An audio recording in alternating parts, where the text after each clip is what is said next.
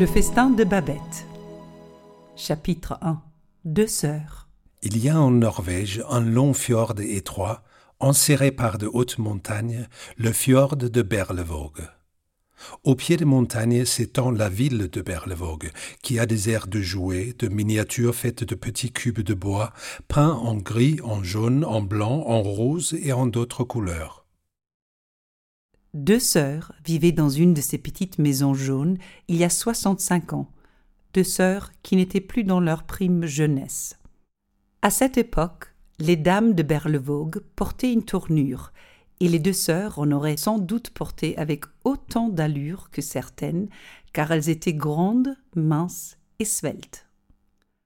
Cependant, elles avaient toujours vécu dans une heureuse insouciance des exigences de la mode, de sa tyrannie, de son existence même, et n'avaient connu que des vêtements gris ou noirs, dignes et discrets. Elles avaient été baptisées Martine et Philippa, d'après Martin Luther et son ami Philippe Mélanchton. Leur père avait été pasteur et prophète, fondateur d'un mouvement religieux strict et pieux qui était connu, respecté et un peu craint aussi dans le pays entier. Ses fidèles renonçaient au plaisir du monde, à la terre et à ce qu'elle offrait, car ce n'était là pour eux qu'illusion.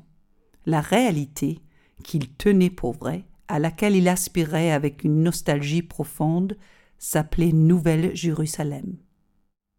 Ils ne proféraient pas en vain le nom de Seigneur. Dans leur discours, un oui était un oui, un non restait un non, et lorsqu'ils s'adressaient l'un à l'autre, ils étaient frères et sœurs.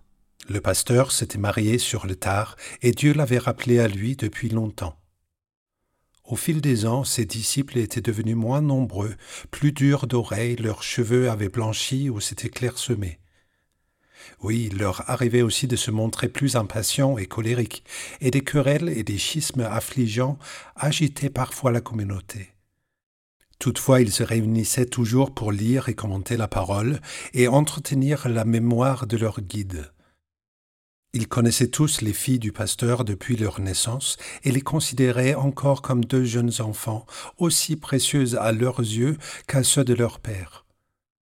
Les anciens jugeaient que l'esprit de leur maître continuait de les habiter et que la paix comme la tolérance régnaient imperturbablement dans la petite maison jaune. Les deux filles du pasteur avaient une bonne française du nom de Babette. Cette situation peut apparaître assez étrange pour deux vieilles demoiselles puritaines d'une petite ville de montagne norvégienne et méritait une explication. Les gens de Berlevåg la trouvaient dans la bonté et la piété profonde des sœurs. En effet, sans hésitation ni ostentation, elles donnaient tout leur temps et la quasi-totalité de leurs maigres revenus aux pauvres, aux malheureux, et jamais une âme en détresse ou en peine ne frappa en vain à leur porte. Babette était arrivée à cette porte quatorze ans plus tôt, fugitive pourchassée, presque consumée de chagrin et d'angoisse. Mais la vraie cause, la raison première de la présence de Babette dans la maison des deux sœurs remontait à plus de quatorze ans. Il fallait la chercher dans le recoin secret du cœur.